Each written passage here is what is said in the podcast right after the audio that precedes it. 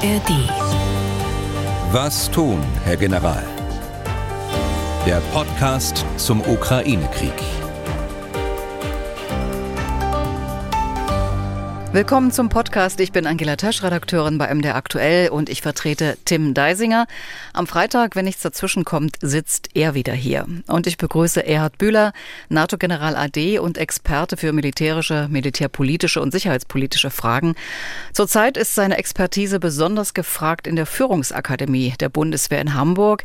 Deshalb zeichnen wir den Podcast am Dienstagabend auf. Online geht er dann am Mittwoch. Hallo, Herr Bühler. Tag, Frau Tesch. Herr Bühler, was machen Sie eigentlich in der Führungsakademie?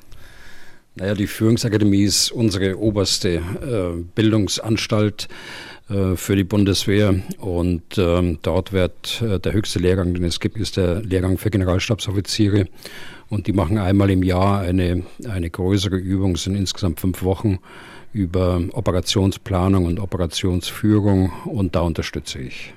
Und es sind aber nur Bundeswehrangehörige, nicht irgendwie NATO-Leute mit dabei.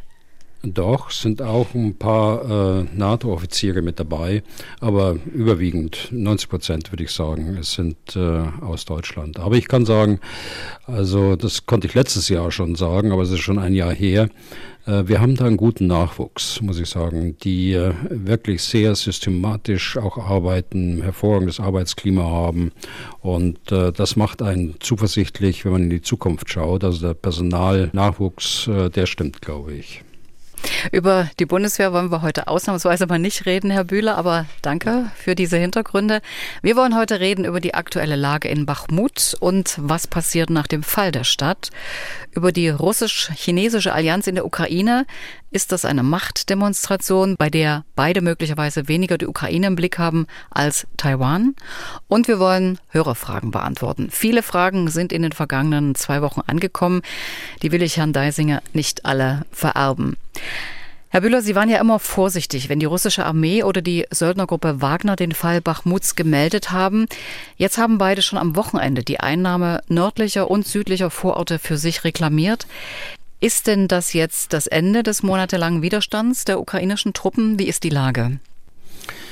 Also offen gestanden, Vortesch, ich weiß nicht, ob das schon das Ende ist. Ähm, das kann sich ähm, so entwickeln, dass es innerhalb von wenigen Tagen zu einer Ausweichbewegung der Ukrainer kommt. Das kann aber auch sein, dass es noch äh, Wochen so dauert und dass das anhaltend ist und dass den Russen nicht äh, gelingen wird, Bachmut äh, zu erobern.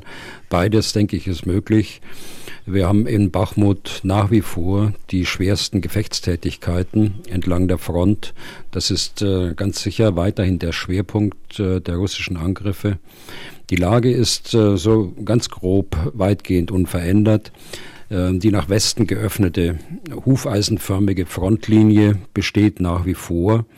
Wir haben nach wie vor in der Mitte äh, die Wagner-Söldner eingesetzt und jetzt äh, seit äh, einigen Tagen, äh, ich glaube seit zwei Wochen, äh, sprechen wir ja darüber, sind auch Luftlandetruppen der regulären russischen Armee im Norden und im Süden auf diesen beiden Spangen dort eingesetzt. Also offenbar gibt es jetzt mehr Unterstützung für Wagner. Äh, Brigoschin hat sich ja sehr stark äh, über die mangelnde Unterstützung äh, in den letzten Wochen dort äh, beklagt und da scheint sich etwas zu ändern, auch mit der Einführung dieser Elitetruppe der Luftlandetruppen. Äh, die Russen gehen in der Stadt so vor, wie sie es äh, die letzten Wochen auch schon gemacht haben. Sie schießen mit der Artillerie die Stellungen der Ukrainer sturmreif. Prigoschin spricht selbst von 6000 Granaten, äh, die er braucht, äh, um äh, seine, seine Söldner 100 bis 200 Meter weiter vorrücken äh, zu lassen. Also der nächste Schritt nach der Artillerie ist dann der Angriff der Infanterie zu Fuß. Äh, in Gruppenstärke rücken sie vor, eine Gruppe nach der anderen äh, bis es keine Möglichkeit mehr gibt für die Ukrainer, die Stellungen zu halten und sie sich dann einige Meter zurück zurückziehen müssen. Die Ukrainer haben auch in den letzten Tagen Kräfte ausgetauscht und äh, auch neue Kräfte dazugeführt. Dazu geführt, äh, das haben sie schon mehrfach gemacht. Sie haben jetzt äh, Brigaden, also das sind äh, Truppenteile mit äh, Sollstärke von mehreren tausend äh, Soldaten und auch Bataillone eingesetzt mit Sollstärken zwischen 500 und 700 Soldaten etwa. Wobei man nicht genau weiß, immer wie stark äh, sind die Bataillone in Realität. Das ist ja nur die, die Sollstärke und schließt die Verluste nicht ein. Äh, die Versorgungswege nach Bachmut und damit auch die Ausweichwege für äh, ukrainische Soldaten sind äh, nach wie vor offen. Also Versorgung ist gesichert und auch die Ausweichwege äh, sind da, falls man sich dazu entschließen sollte, Bachmut aufzugeben. Von ukrainischer Seite heißt es aber auch, sie wollten die russischen Truppen mit einem Abnutzungskampf zermürben in Bachmut. Ist das eine Taktik, die aufgehen kann? Man denkt ja eher, warum ziehen die sich nicht zurück, solange sie noch leben? Ja, das Rational der Ukrainer war ja in den letzten Monaten, den Russen aus dieser starken Verteidigungsstellung Bachmut möglichst viele äh, Verluste zuzufügen. Und dieses Rational ist bisher aufgegangen aus ihrer Sicht. Äh, die russische Armee und die Wagner-Söldner haben, auch wenn sie Tag für Tag, so wie beschrieben, kleinere Geländegewinne machten, große Verluste an Personal und Material hinnehmen müssen. Die Ukrainer hatten auch Verluste, aber in der Gesamtschau aller Faktoren haben sie sich entschlossen, nicht auf Verteidigungsstellungen westlich von Bachmut auszuweichen. Denn auch dort wären sie nach kurzer Zeit weiteren Angriffen ausgesetzt. Äh, aber sie haben eben in Bachmut die Möglichkeit, den Russen viele Verluste zuzufügen. Hm. Die Einnahme Bachmuts, wenn es dann doch dazu kommen sollte, was ändert sich da im Kriegsverlauf? Was bedeutet das für die Motivation, die Propaganda sowohl in der Ukraine als auch in Russland? Ja, also für Russland ist es äh, sicher ein Symbol. Äh, das ergibt sich ja schon daraus, dass äh, das über viele Monate als politische Zielsetzung immer wieder äh, postuliert worden ist. Das fing ja schon im Sommer an äh, und äh, da wurde das erste Ziel September ausgegeben und dann im Januar später das Ziel März. Dann war es vorher schon der Jahrestag des Kriegsbeginns am 24.02. Es wird in jedem Fall, wenn Sie es äh, denn schaffen, Bachmut einzunehmen, ein Pyrrhus-Sieg werden. Das heißt, Sie haben so viele Verluste gemacht, äh, dass es äh, überhaupt nicht verhältnismäßig ist, äh, wenn Sie jetzt dieses Kleinstädtchen äh, dort einnehmen, das äh, fast kom komplett zerstört ist. Das heißt aber nicht, dass sie auch einfach äh, so weitermachen können, wenn sie es tatsächlich schaffen, Bachmut äh, einzunehmen. Das heißt, dass sie umgliedern müssen, dass sie neue Truppen heranführen müssen für ein ganz anderes Gelände, also jetzt nicht mehr für Orts- und Häuserkampf, sondern im Angriff über offene Flächen. Da brauchen sie ganz andere Truppen, da brauchen sie mechanisierte Truppen mit Panzern, mit Schützenpanzern. Und äh, für die Ukraine heißt das auf der anderen Seite, dass sie nur eine Stadt äh, nach monatelangem Kampf aufgegeben haben, aber sich in weiter westlich gelegene, auch gut ausgebaute Stellungen zurückziehen können und dort äh, die Verteidigung weiter fortsetzen können. Die ukrainische Armee hatte ja immer auf westliche Panzer gehofft. Die sind anscheinend noch nicht da, um in Bachmut eine Gegenoffensive zu starten, oder? Also die deutschen 18 Kampfpanzer Leopard äh, sind in der Ukraine. Auch äh, das äh, Kontingent an Schützenpanzern, das aus Deutschland äh, geliefert worden ist, ähm, Schützenpanzer aus den USA und anderen Ländern äh, und äh, Kampfpanzer aus Finnland, Kanada, Großbritannien, Polen, Portugal, Norwegen und Schweden, die zugesagt worden sind, sind zum Teil schon geliefert worden. Die USA fehlen noch. Da war von vornherein klar, das wird erst Ende des Jahres passieren. In Deutschland äh, läuft zurzeit die technische Überholung von weiteren äh, Leopard 1 jetzt, die aus, den, aus Beständen der Industrie kommen. Äh, das Heer, wie man hört, beginnt aber bereits mit der Ausbildung äh, in Kürze für ukrainische Besatzungen. Der Leopard 1 ist ein äh, älteres Baujahr, muss man dazu sagen, aber trotzdem richtig eingesetzt kann er doch auch äh, Mehrwert bringen. In der Ukraine selbst äh, läuft weiter die Integration dieser Waffensysteme in die ukrainischen Landstreitkräfte, sodass sie in der Lage sind, mit der, Artillerie, mit, der Artillerie, mit Pionieren, mit Schützenpanzern gemeinsam äh, danach vorzugehen. Die Ukrainer haben schon vor Weihnachten äh, gesagt, sie bräuchten für ihre Gegenoffensive 300 moderne Panzer aus dem, aus dem Westen 500 äh, Schützenpanzer, meine ich, äh, haben sie genannt. Da sind sie natürlich weit entfernt, jedenfalls äh, kurz- und mittelfristig. Aber sie haben natürlich auch noch die eigenen Bestände an T-72, sodass sie da nicht ganz ohne dastehen oder nur mit diesen noch nicht mal 100 Kampfpanzern und Schützenpanzern, die jetzt geliefert worden sind. Das Wort Gegenoffensive fiel jetzt gerade. Herr Bühler, ähm, Seit Wochen und Monaten wird darüber gesprochen. Jetzt heißt es wieder in einigen Medien, auch in deutschen Medien, jetzt kommt die Gegenoffensive, wenn Bachmut fällt. Was halten Sie davon? Äh, das kann man noch nicht sagen. Das weiß ich nicht, ob da die Situation schon so ist, dass man das machen kann. Denn äh, zunächst muss diese Integration abgeschlossen werden. Äh, die Ausbildung muss abgeschlossen werden. Äh, der äh, Frühling muss endlich einziehen mit der Abtrocknung der Böden, damit das Gerät auch äh, außerhalb von Straßen eingesetzt werden kann. Auch das ist ja noch nicht erfolgt. Äh, da wird man noch ein bisschen warten müssen. Und äh, letztlich wird es darauf ankommen, dann welchen Ansatz auch äh, die ukrainische Armee wählt. Ähm, es wird darauf ankommen, dass sie die Lücke erkennt, äh, Schwächen erkennt ähm, äh, bei der russischen Armee. Und ähm, da weiß ich noch nicht, wie weit sie sind. Also da werden wir uns noch ein bisschen gedulden müssen, glaube ich. Hm. Ich will nochmal an das Vorhergesagte anknüpfen, die westliche Unterstützung.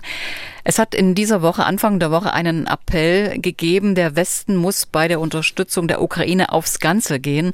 Das hat der Chef der Münchner Sicherheitskonferenz Christoph Heusgen gefordert im Tagesspiegel am Montag und zwar zusammen mit vier weiteren früheren sicherheitspolitischen Beratern der USA, aus Großbritannien, Frankreich, Italien. Herr Bühler, ich nehme an, Sie kennen sie alle. Die Herren hm. sind sich sicher, dass Putin den Krieg und seine Chancen falsch eingeschätzt hat. Seine Armee sei eben nicht so stark wie gedacht. Der Westen habe sich nicht spalten lassen. Das reiche aber nicht. Die Berater fordern mehr Anstrengungen des Westens für die Ukraine bei der Abwehr des russischen Angriffs. Worauf zielt Ihrer Meinung nach die Kritik? Ruhen sich die hm. NATO-Staaten vielleicht zu sehr darauf aus, was sie der Ukraine versprochen haben? Also zunächst die Analyse teile ich. Also Fehleinschätzungen und Fehlentscheidungen auf der politischen und strategischen Ebene in Moskau haben letztlich zu der Situation geführt, in der sich die Russen äh, jetzt äh, befinden. Äh, worauf zielt die Kritik? Äh, sie zielt auf die langen Entscheidungsgänge äh, vor allen Dingen ohne vorausschauende Ausplanung von Handlungsmöglichkeiten, äh, gerade was Kampfpanzer und Schützenpanzer angeht. Handlungsmöglichkeiten, die aber äh, dann entschieden werden können, wenn die Zeit politisch gekommen ist. Und äh, das ist eben nicht der Fall gewesen. Man hat äh, das äh, schlichtweg äh, teilweise auch bei uns äh, verboten, dass man solche Handlungsmöglichkeiten entwickelt. Und wenn dann die politische Entscheidung kommt, dann dauert es eben noch Wochen, äh, bis tatsächlich äh, die Möglichkeit dann auch umgesetzt wird in äh, technische Maßnahmen und auch nach Ausbildungsmaßnahmen. Also das, diese Kritik, äh, die teile ich auch. Ähm, mir ist auch aufgefallen, als ich den Artikel gelesen habe, äh, dieses Zitat, das Sie eingangs erwähnt haben, dass der Westen jetzt aufs Ganze gehen muss. Also das ist mir zu wenig konkret äh, und lässt mir zu viel Handlungsspielraum. Was heißt das? Was heißt es im Einzelnen aufs Ganze gehen? Also da bin ich mit dabei, wenn, ich, äh, wenn man sagt, okay, wir müssen weiterhin die Ukraine unterstützen mit äh, äh Finanzen, mit äh, militärischer Hilfe, mit humanitärer Hilfe. Äh, da wäre ich mit dabei. Aber äh, mehr, wenn man da mehr hinein interpretieren möchte, äh, dann würde ich schon davon abraten. Das beantwortet auch meine Frage. Ich habe mich auch gefragt, was heißt denn das konkret, dieses Meer? Ich glaube, das Wort äh, Kampfjets fiel aber nicht in dem Artikel. Äh, das erinnere ich jedenfalls jetzt nicht mehr. Aber was äh, mehr nötig wäre, liegt auf der Hand. Äh, mal außerhalb von, von Kampfflugzeugen, das ist Munition und ist nochmal Munition. Mhm. Und dann natürlich gepanzerte Fahrzeuge vom Kampfpanzer bis zu Flugabwehrgeschützen, Raketen, Unterstützungsfahrzeuge für die Pioniere. Die gesamte Palette, also Brückenlegepanzer, Bergepanzer. Äh, Stichwort Flugzeuge, das Sie genannt haben. Ich finde es gut, äh, dass Deutschland Polen erlaubt hat, die MiG-29 an die Ukraine abzugeben. Das ist ein guter Schritt, ist auch ein guter Schritt der Slowakei, die 13 Flugzeuge abzugeben, auch wenn sie teilweise nicht mehr in sehr gutem Zustand sind. Ähm, das äh, ist eine kurzfristige Maßnahme, die der Ukraine hilft, ihre Verluste auszugleichen, die sie erlitten hat äh, bei den Flugzeugen. Aber was noch an mehr notwendig ist, ist eine Planung der langfristigen Unterstützung. Und das will ich auch mal an den Flugzeugen auch festmachen. Also jenseits der aktuellen Kriegshandlungen werden irgendwann mal Sicherheitsgarantien für die Ukraine abzugeben sein, die zu verhandeln sind äh, in den Friedensverhandlungen.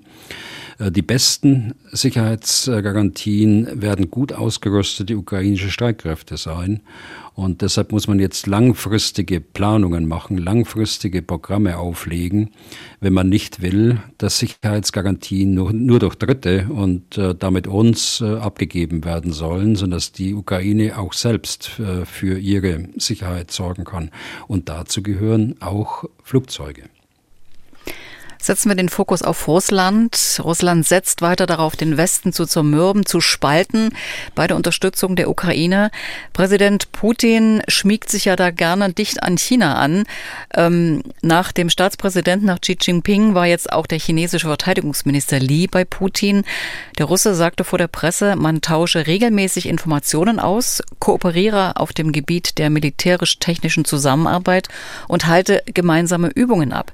Sein chinesischer Gast Gast sprach von einer starken und stabilen Allianz. Wie stark ist diese Verbindung, vielleicht auch diese militärische Verbindung, oder ist das eine Machtdemonstration, wo nicht so sehr viel dahinter steckt, Herr Bühler? Hm.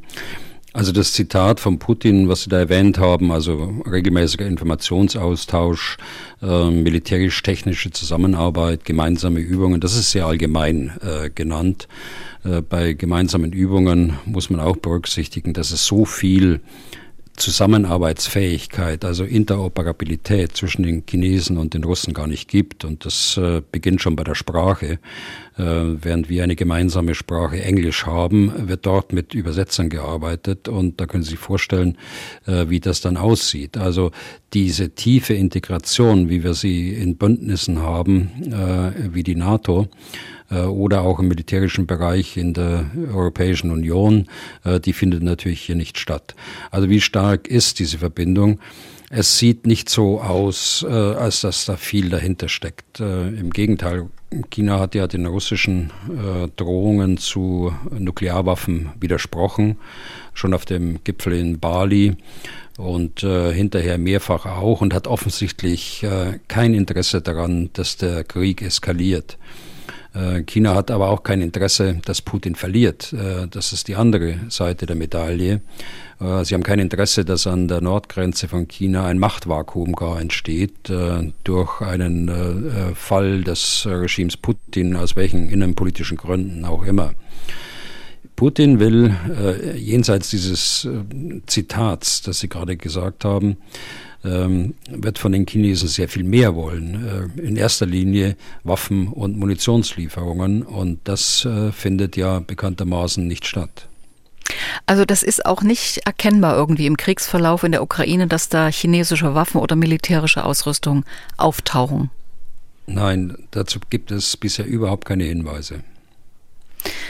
Man kann ja generell dann davon ausgehen, dass Peking hier über Bande spielt gegen Washington. China und die USA liefern sich einen Wettlauf um die weltgrößte Supermacht. Und da ist aktuell vor allem Taiwan im Fokus. Für beide Staaten strategisch und global wirtschaftlich vor allem wichtig. China hat die USA und den Westen insgesamt davor gewarnt, sich in den Taiwan-Konflikt einzumischen. Herr Bühler, wie sehr beunruhigt Sie ähm, die aktuelle Eskalation in der Straße von Taiwan?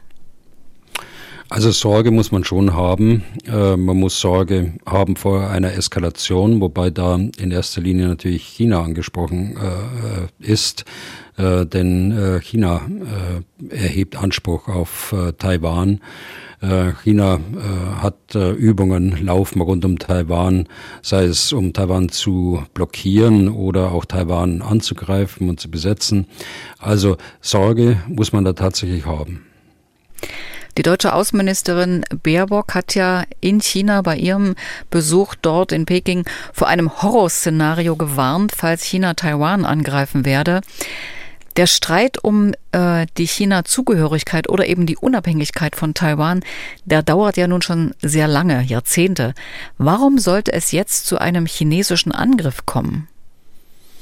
Naja, äh, China hat ja die Ambition äh, formuliert, äh, militärisch, aber zunächst mal wirtschaftlich die Spitzenposition einzunehmen.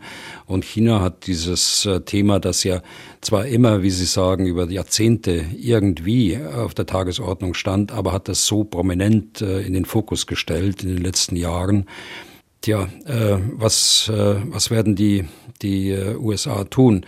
Äh, der Präsident Biden hat selbst gesagt, äh, man wird die Taiwanesen bei der äh, Verteidigung ihres Landes militärisch unterstützen. Also Sie denken, das wird, da werden US-Soldaten wirklich in die Kämpfe ein, in den Kampf eingreifen? Also so, so äh, konkret will ich das jetzt gar nicht sagen. Ich habe angedeutet, dass es ja vor einer kriegerischen Auseinandersetzung äh, ja auch, äh, dass die Option gibt, äh, Taiwan im Grunde genommen zu blockieren. Äh, und da will ich nicht vorgreifen mit Spekulationen jetzt äh, die Situation auch noch noch äh, anheizen. Äh, Im Übrigen muss ich sagen, dass dieser ganze äh, Konflikt auch äh, um Taiwan und äh, auch äh, die Rolle Chinas im indopazifischen Raum Sorge bereitet, ja, aber wir müssen darauf achten, dass die Diskussion dort nicht militarisiert wird. wir haben genügend politische, wirtschaftliche Mittel, um äh, die, die, die dort eingesetzt werden müssen. Der Dialog äh, mit äh, China ist essentiell aus meiner Sicht und da tut ja die Bundesregierung und auch andere eine ganze Menge dazu. Aber militarisieren muss man das nicht und deshalb äh, bin ich äußerst kritisch gegenüber solchen Veröffentlichungen, die leider auch von ehemaligen äh, Militärs dort ähm, äh, getan worden sind, dass man in den nächsten Jahren mit einer Auseinandersetzung, mit einer, mit einer militärischen Auseinandersetzung mit China rechnen muss. So weit sind wir längst nicht und äh, auf diese Straße dürfen wir uns auch nicht begeben, sondern wir müssen versuchen, diesen systemischen Konflikt, den es ja zwei zweifellos gibt, äh, mit nicht-militärischen Mitteln äh, zu lösen. Trotzdem kann man das ja mal durchspielen. Äh, könnte denn der Kampf gegen China für die USA wichtiger werden als die Unterstützung der Ukraine und damit die Schwächung Putins? Naja, lassen wir mal den Kampf beiseite. Alleine die, die Frage der Präsenz und auch der Abschreckung, äh, die dadurch stattfindet, dass die Amerikaner äh, im Pazifik äh, dort Verantwortung auch übernehmen, Alleine das wird ja dazu führen, äh, dass zwangsläufig der, der Fokus äh, immer weiter äh, Richtung Pazifik sich verschiebt. Das dauert ja schon einige Jahre an. Aber so absolut sehe ich das nicht, wie Sie es gerade formuliert haben. Die USA werden ihrer Verantwortung weiterhin in Europa nachkommen. Denn es ist im Interesse der, der Amerikaner, dass sie mit Europa eng zusammenarbeiten.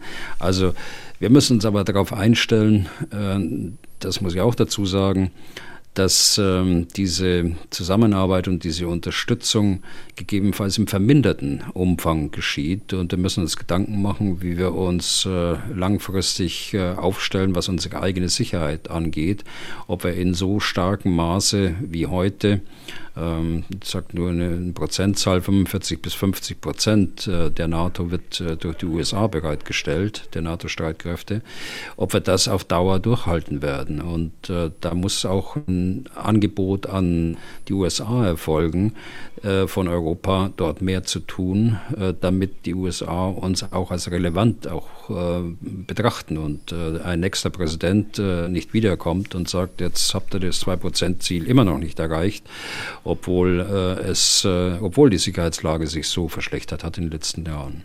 Genau, von der Präsidentschaftswahl wird ja sicherlich auch abhängen, wie viel finanzielle Unterstützung möglicherweise noch in die Ukraine geht. Genau. Ich hatte versprochen, Ihre Fragen zu beantworten. Fragen, die Sie vor allem zum Krieg gegen die Ukraine haben und zu den US-Geheimpapieren, die kürzlich veröffentlicht wurden.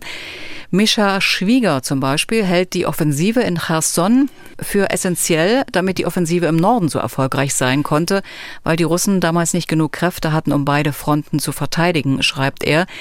Sehen Sie, Herr Bühler, eine ähnliche Gelegenheit jetzt für die lang erwartete Frühlings- oder möglicherweise Sommeroffensive der Ukraine?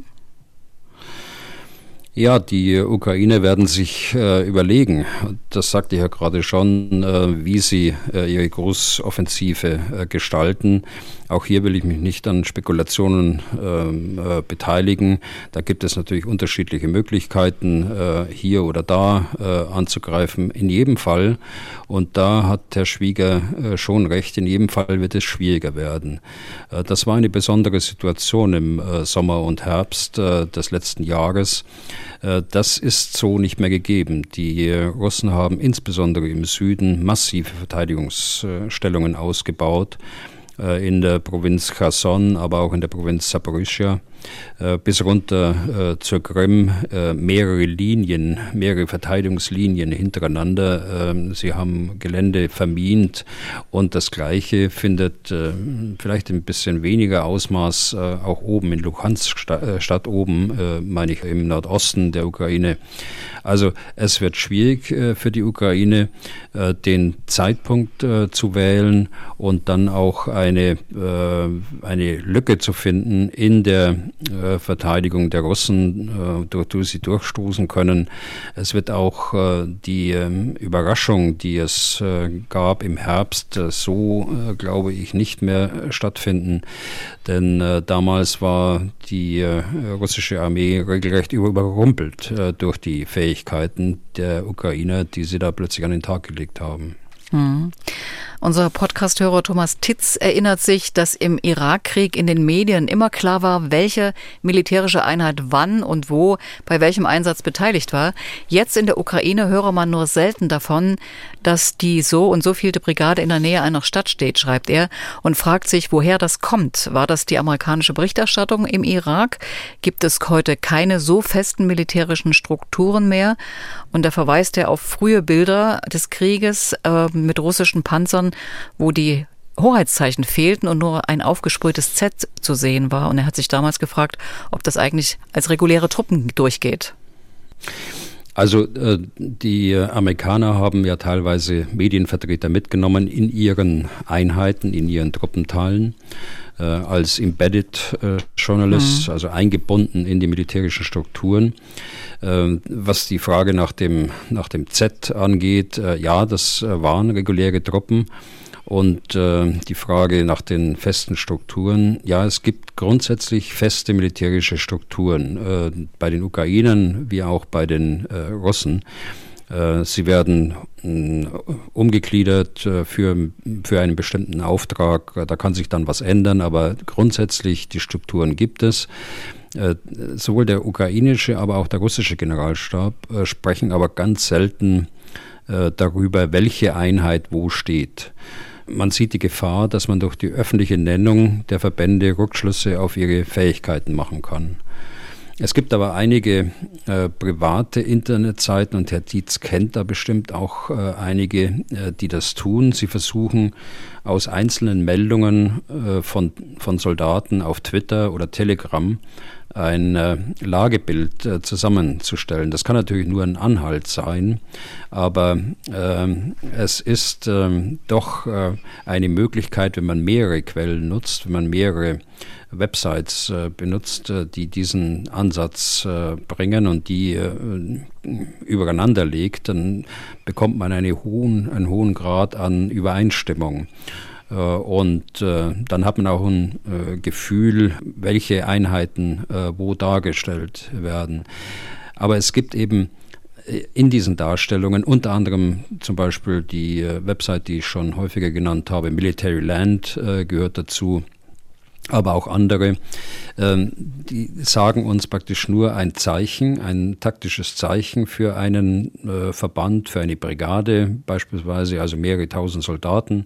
Aber sie sagt uns nicht aus, in welchem Zustand äh, sich dieser Verband äh, befindet wie viel Personal er noch hat, äh, wie viel Material äh, er schon verloren hat und so weiter. Also diese Hinweise bekommt man dann nicht, sondern man hat äh, einen Überblick, aber äh, der nutzt im Grunde genommen nicht viel. Ähm, deshalb äh, verwende ich es auch äh, sehr selten. Aber ich kann sagen, weil wir gerade bei dem Thema sind, in, in Bachmut wissen wir, dass die 106. Luftlandedivision eingesetzt ist. Ähm, wahrscheinlich ist das auch Ursache der der Raumgewinne äh, in den Flanken, also in den beiden Zangen dieses, äh, dieses Hufeisens. Das ist ein Eliteverband, der zwar auch schon bei Cherson äh, Verluste äh, abbekommen hat, aber äh, doch offensichtlich noch in der Lage ist, da dem Angriff einigermaßen äh, Schwung zu geben. Also wir wissen es von einigen. Anderes Beispiel ist, äh, wir wissen äh, auch, dass äh, Truppenteile, und das beobachtet die NATO ja ganz genau, äh, die aus dem Baltikum herangeführt worden sind in die Ukraine, unter anderem die 18. Garde äh, Schützendivision ist es, glaube ich, oder Panzerdivision, also auf jeden Fall Gardedivision, also auch ein Eliteverband, auch schwere Verluste bekommen hat, äh, ist in Kaliningrad stationiert äh, und äh, und dort unten eingesetzt. Also es, es gibt die Informationen darüber. Äh, sie werden aber nicht verwandt, eben auch nicht von mir, weil es das Ganze äh, nur zu kompliziert macht äh, für eine Diskussion hier in einem Podcast. Das Problem des Personals treibt auch Frau Miet um. Ähm, vielfach werde problematisiert, dass der Ukraine die Soldaten ausgehen, während Russland quasi unbegrenzten Nachschub habe. NATO-Mitgliedstaaten werden keine Soldaten in den Kampf schicken, schreibt sie. Aber, und das ist ihre Frage, wäre es nicht möglich, dass Moldau seine Armee zum Kämpfen in die Ukraine schickt. Immerhin müsste Moldau ja einen russischen Erfolg fürchten und könnte durchaus ein Interesse daran haben, diese Bedrohung frühzeitig aufzuhalten. Und Moldau ist eben auch kein NATO-Mitglied. Ja, also zur Eingangsthese, äh, das ergibt sich aus der Bevölkerungszahl. Die äh, Ukraine hat in der Ukraine noch etwa knapp 40 äh, Millionen Menschen. Russland hat 135, 140 Millionen. Also da sieht man schon in den Größenverhältnissen, da ist schon was dran an dieser These. Ähm, zu Moldau ist zu sagen, die Republik Moldau hat nur eine ganz kleine Armee. Sie haben 5000 Soldaten, das sind schwache Streitkräfte. Äh, mit überwiegend noch altem äh, sowjetischen Gerät. Sie waren zwar äh, in verschiedenen Einsätzen, UN und NATO-Einsätzen unterwegs auf dem Balkan, Afrika, Afghanistan bin ich mir jetzt nicht ganz sicher, kann aber sein. Äh, dafür haben sie einige wenige äh, neue Fahrzeuge äh, bekommen oder sich beschafft. Aber es ist eine schwache Armee. Auf der anderen Seite haben sie eine ganz labile Sicherheitslage im Land ja selbst, bekanntlich durch die abtrünnige Provinz Transnistrien. Dort sind ja 1500 russische Soldaten etwa. Äh, stationiert und zusätzlich transnistrische, äh, Moskau-treue Paramilitärs, also schwierige innenpolitische Lage auch. Und äh, letztlich schließt das so eine, eine Unterstützung der Ukraine aus meiner Sicht aus, schon aufgrund der Kräfteverhältnisse und der eigenen Sicherheitslage. Ich würde es auch drittens ausschließen wollen, weil wir in Europa, wir können kein Interesse daran haben, dass sich äh, jetzt eine, eine räumliche Erweiterung äh, des Krieges ergibt äh, durch einen weiteren Kriegsteilnehmer. Also deshalb ist es insgesamt äh, nicht so, dass ich sowas empfehlen würde. Hm. Alexander Knapp hat uns geschrieben, er verfolge den Ukraine-Krieg über das Internet, über Telegram-Kanäle und Twitter ziemlich intensiv. Bei fast allen Videos ist ihm aufgefallen, äh, also dort, wo Infanteriegefechte gezeigt werden, dass die Ukrainer fast ausschließlich mit Sturmgewehren aus russischer bzw. sogar sowjetischer Produktion ausgerüstet sind. Er fragt sich, wie viel Munition hat die Ukraine für diese Waffen zur Verfügung und reicht der Bestand für einen langwierigen Konflikt aus? Hm. Also er meint dort ähm, Waffen äh, vom Typ Kalaschnikow, also russische oder ehemals sowjetische äh, Produktion. Äh, diese, diese Waffen äh, verschießen Munition mit dem Kaliber 762 äh, allerdings mit einer äh, verkürzten Patrone, die nicht identisch ist mit dem, äh, also die Waffe ist nicht identisch vom Kaliber her äh, mit dem NATO-Kaliber 762 für das ehemalige G3 beispielsweise. Von diesen Kalaschnikows gibt es weltweit so viele und es gibt weltweit äh, leider viel zu viel äh, Munition. Äh, diese Waffe wird ja in Afrika, in Asien, äh, nahezu auf allen Erdteilen von irgendwelchen Leuten eingesetzt äh, und ist verkauft worden, zum Teil ja nur für den äh, Export in verschiedenen Varianten dann auch produziert worden von der Sowjetunion oder auch von Russland. Also da gibt es genügend Munition, da gibt es auch Munition äh, bei NATO-Partnern, die diese Waffe nach wie vor verwenden. Äh, sodass es äh, dort äh, keine Munitionsknappheit geben dürfte, zumal die Ukraine ja selbst eine leistungsfähige Rüstungsindustrie hatte bisher, in Teilen ja wieder aufgebaut hat, in Teilen in geschützten Anlagen auch untergebracht hat. Und man kann davon ausgehen, dass gerade diese Kleinkalibermunition selbst auch in der Ukraine produziert wird. Da gibt's noch eine Nachfrage. Er fragt sich, ob die ukrainische Armee nicht von Grund auf eben mit den westlichen Infanteriewaffen des anderen Kalibers ausgestattet werden sollten und ob die NATO das bereits tut.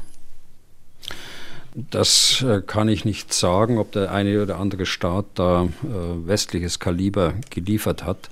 Ich glaube nicht, dass es äh, notwendig ist, aber es gibt Möglichkeiten natürlich. denken Sie an, also langfristige Möglichkeiten. Denken Sie an die, an die Umrüstung auch der Bundeswehr auf das neue Sturmgewehr. Da wird ein äh, anderes Gewehr, äh, das G36, äh, frei in größeren Stückzahlen, äh, die man langfristig äh, vorsehen kann, mit äh, allerdings dem NATO-Kaliber 5,56, meine ich, ist es auf jeden Fall 5. Nein, jetzt muss ich richtig sagen. 5,56. Das ist das Gewehr, das Entschuldigung, Herr. Das das Standardgewehr bisher der Bundeswehr und es wird ja ersetzt aus den bekannten Entscheidungen, obwohl die Waffe äh, äh, nicht schlecht ist äh, und auch von den, von den Soldaten auch äh, gerne genommen wird. Aber die andere ist eben zukunftsfähiger, weil das G36 in bestimmten Grenzsituationen äh, eben äh, auch seine Schwächen hat. Das wollte ich gerade sagen. Das Gewehr, das besser schießt, als der Ruf ist. Herr Bühler, es gibt noch eine Frage zu den Aktivitäten der russischen Armee außerhalb der Ukraine, gestellt von Marco Birner. Und der verweist, und das haben wir alle auch gelesen, auf ein Manöver Russlands in der Nähe des japanischen Meeres. Ist das eine Provokation oder wird da nur Säbelrasseln betrieben, fragt er. Mm, ich glaube, man muss äh, dieses, diese Übung auch im Zusammenhang sehen mit dem äh, Besuch des äh, chinesischen Verteidigungsministers in Moskau der ja äh, gestern äh, stattgefunden hat und heute noch stattfindet. Äh, es muss wahrscheinlich auch im Zusammenhang mit äh, dem G7-Treffen äh, zu sehen sein. Also ich glaube, und da bin ich ja nicht alleine, das glauben auch einige Analysten, dass man das im Zusammenhang sehen muss, dass sich Russland praktisch andient als Partner für den Pazifik, dass es hier eine Verteidigungsallianz auch chinesischer und russischer Interessen in diesem Raum gibt. Der Verteidigungsminister selbst hat ja, also Shoigu hat äh, gesprochen, dass dort 25.000 Soldaten äh, teilnehmen, dass 167 äh, Kriegs- und Versorgungsschiffe dort eingesetzt werden und äh, 89 Flugzeuge und Hubschrauber. Also 167 äh, Kriegsschiffe und Versorgungsschiffe. Das hört sich viel an, aber es handelt sich hier um die gesamte pazifische Flotte der Russen. Und äh, die hatte in der Größenordnung etwa ein Dutzend äh, Kampfschiffe ordentlich viel U-Boote, äh, das muss man natürlich auch äh, dazu sagen. Äh, aber der Rest dürfte dann kleinere Einheiten sein und also Minensucher, Minenleger und vor allen Dingen Versorgungsschiffe. Das erscheint eine, eine routinemäßige Übung zu sein, die die Flotten, auch die Nordmeerflotte äh, nördlich von, von Europa, äh, auch die Schwarzmeerflotte früher in Friedenszeiten routinemäßig macht und praktisch mit allen Einheiten ausläuft, ein paar Tage. äh, dort äh, verschiedene mh, Überprüfungen der Einsatzbereitschaft über sich ergehen lässt äh, und dann wieder in den Hafen zurückverlegt. Also diese, diese Art von maritimen Einsätzen äh, kurzfristig äh, gemacht, kennen wir auch, äh, wie ich es gerade schon angedeutet habe, aus äh, Europa. Äh, das ist nicht so, dass jetzt dort äh, speziell äh, auf, auf die Situation in China militärisch eine, eine Vorbereitung getroffen worden ist. Außerdem hatte ich vorhin schon mal gesagt, die Zusammenarbeitsfähigkeit zwischen den beiden Marinen, da darf man doch erheblichen Zweifel haben. Ich habe sie jedenfalls. Äh, Tatsache ist, dass sie, dass sie jetzt da im Raum Vladivostok und äh, Kamtschatka, Sachalin, äh, in diesem Raum nördlich von, von Japan ihre äh, Manöver, ihr hoffentlich kurzes Manöver durchführen und dann wieder zurückverlegen in ihre Häfen äh, dort an der russischen Küste. Was jetzt kommt, sind Nachfragen und Kommentare zu den US-Geheimpapieren, die seit Ostern nicht mehr geheim sind und zum Einfluss, den die USA auf das Kriegsgeschehen in der Ukraine möglicherweise genommen hat, zum Beispiel bei der Offensive in der Region Cherson im vergangenen Herbst. Ein Podcast-Hörer möchte seinen Namen zwar nicht nennen, bringt aber einen anderen Namen ins Spiel, nämlich den von Markus Reisner, bekannter Oberst des österreichischen Bundesheeres. Auch er analysiert den Krieg gegen die Ukraine und ist medial gut unterwegs. Reisner habe auf einer Veranstaltung behauptet, dass die USA den Ukrainern im vergangenen Jahr verboten hätten, die Russen in Cherson einzukesseln, weil die Russen gedroht hätten, in dem Falle eine taktische Atombombe einzusetzen. Deshalb hätten die etwa 30.000 russischen Soldaten problemlos und ohne Beschuss über Nacht abziehen können. Glauben Sie, Herr Bühler, fragt er, dass die Amerikaner so weit eingreifen und geben die US-Papiere auch darüber Auskünfte?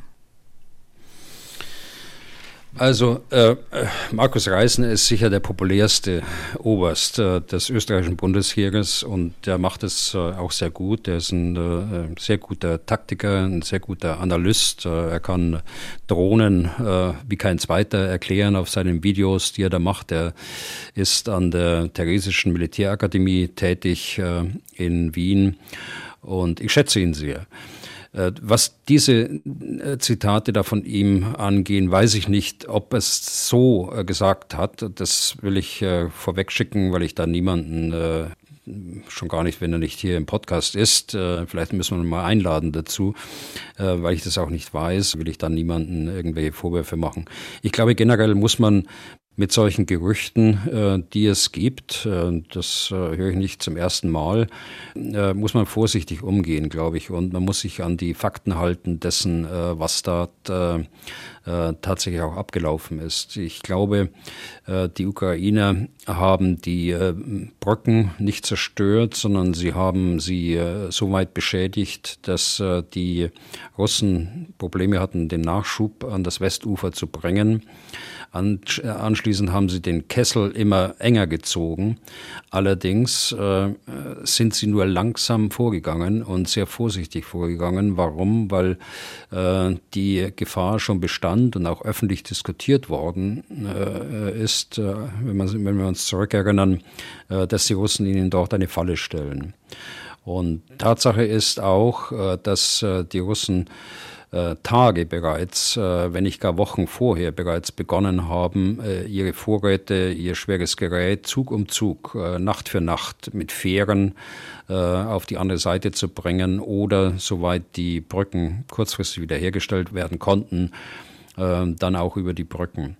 Und sie sind letztlich äh, dann an einem Morgen dann alle weg gewesen. Warum konnte das so sein?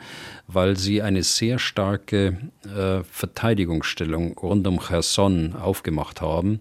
Äh, auch dort war im Übrigen die äh, 106. Luftlandedivision eingesetzt und die Ukrainer haben hatten es schwer schon äh, Tage und Wochen vorher, äh, genau mit diesen äh, Luftlandetruppen. Und so ist es kein Wunder für mich, dass sie, äh, wir sagen militärisch, nicht äh, die Fühlung gehalten haben, als äh, die Russen ausgewichen sind, sondern ganz langsam, vorsichtig vorgegangen sind, nicht in eine Falle tappen, vielleicht zu zögerlich vorgegangen sind. Ich kann mir aber nicht vorstellen, wenn die äh, ukrainische Führung tatsächlich die Möglichkeit gesehen hätte, dass der äh, ausweichende Feind äh, nun, dass dem Verluste zugefügt werden können, vielleicht große Verluste, größere Zahl von Gefangenen, Material und so weiter, dass sie dann gesagt hätten, nein, das machen wir nicht, nur auf Druck der USA. Und dieses Gerücht mit den Nuklearwaffen, muss ich sagen, da gibt es kein Faktum dazu. Deshalb bin ich da äußerst vorsichtig. Hm. Und in den US-Geheimpapieren, da haben Sie auch dazu nichts gefunden? Nein, nun kann man, äh, Frau Tesch, das kann man nie ausschließen, dass da noch irgendein Geheimpapier dann plötzlich auftaucht, wo das da auch wieder drin steht. Nur, äh, man weiß nicht, ist es dann tatsächlich äh, so gewesen oder hat das irgendeiner aufgenommen in irgendeinem Gespräch, äh, irgendeine Quelle äh, ausgesagt und man hat das da auf das Papier geschrieben. Aber wie gesagt, bisher kenne ich da kein Papier und es ist auch noch nicht berichtet worden, dass es da irgendwie einschlägige Papiere gibt. Es gibt noch eine Frage von Michael Heinze. Der hat zu den in den Geheimpapieren genannten Special Forces, also den Spezialkräften, wir haben ja im vergangenen Podcast darüber gesprochen, der NATO in der Ukraine gelesen. Es soll sich um Waffeninspekteure gehandelt haben, die den Verbleib der gelieferten Waffen und Ausrüstung überwachen, um eventuellen Waffenhandel mit moderner Kriegstechnik zu verhindern. Was schreibt er, meint Herr Bühler dazu?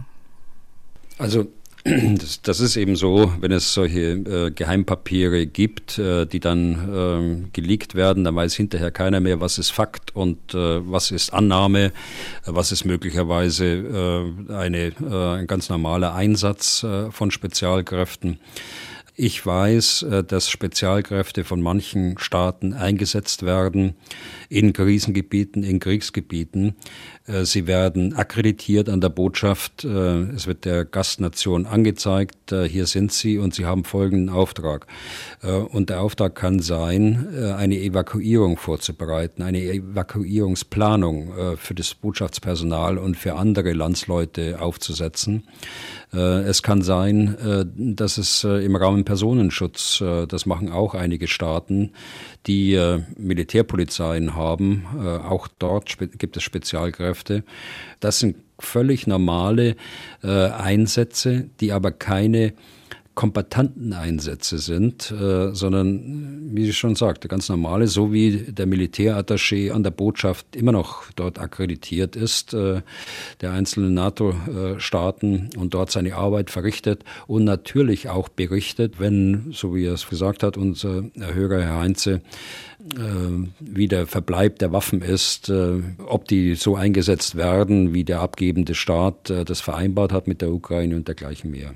Hm. Also darf man nicht mehr hinein interpretieren in diese, in diese Gerüchte um diese Geheimpapiere. Da muss man sich auch dort hart an den Fakten halten. Leonard Schmidt schreibt, er höre den Podcast ausgesprochen gern, aber er möchte Ihnen in einem Punkt der letzten Podcast-Folge widersprechen. Er schreibt, Herr Bühler, Sie unterschätzen die Befugnisse der Systemadministratoren. Die hätten nämlich Zugang zu allem, weil sie eben die Aufgabe haben, das Netzwerk am Funktionieren zu halten, dafür sorgen müssen, dass die IT-Sicherheit wirklich gewährleistet ist. Es sei vermutlich der Fluch des Digitalzeitalters und auch der größte Fehler, den ein Firmenchef oder generell eben Führungspersonal machen kann. Ich sag mal Danke für den Hinweis. Haben Sie noch eine Bemerkung dazu? Nein, da, da, hat Herr Schmidt durchaus recht. Äh, das, das ist so. Nur, ich habe das ja in dem Zusammenhang gesagt, äh, dass es über die kriminelle Energie hinaus äh, systemische Fehler äh, dabei gegeben hat. Was hat ein Systemadministrator bei der National Guard in irgendeinem Bundesland der USA mit den geheimsten äh, Dokumenten, top secret, äh, des höchsten Führungsgremiums, militärischen Führungsgremiums der USA zu tun? Warum wird das so eingestellt, dass der äh, dort darauf zurückgreifen kann? Auch hier gibt es die technischen Möglichkeiten der Sperrvermerke, dass eben nicht jede Einheit und äh, jede Institution der Streitkräfte das abrufen kann. Und äh, wenn das äh, aus technischen Gründen nicht der Fall ist, dann darf man es eben so nicht einstellen, wie man es eingestellt hat. Und äh, genau an diesen systemischen Fehlern, glaube ich, arbeiten die Amerikaner an ihrer Untersuchung. Und ich halte sie fast noch wichtiger als äh, die äh, Strafverfolgung äh, des Täters, äh, so schlimm das war, was er gemacht hat. Aber äh, diese systemischen Dinge, die müssen aufgearbeitet werden, äh, sonst wird man äh, das Vertrauen nicht mehr zurückgewinnen bei bestimmten Partnern, äh, die sich dort wiedergefunden haben in diesen Geheimdokumenten. Wenn Sie Hinweise haben oder Fragen an Herrn Bühler oder Widerspruch anmelden wollen, schreiben Sie uns eine E-Mail an general.mdraktuell.de. Den Podcast Was tun, Herr General, bekommen Sie werbefrei in der App der ARD Audiothek auf mdr.de und überall, wo es sonst noch Podcasts gibt. Danke, Herr Bühler. Das soll es für heute gewesen sein. Ich habe wieder viel gelernt und freue mich auf ein nächstes Mal. Tesch, das tue ich auch. Wenn Herr Deisiger dann mal wieder Urlaub hat, äh, dann hören wir uns wieder. Was tun, Herr General? Der Podcast zum Ukraine-Krieg.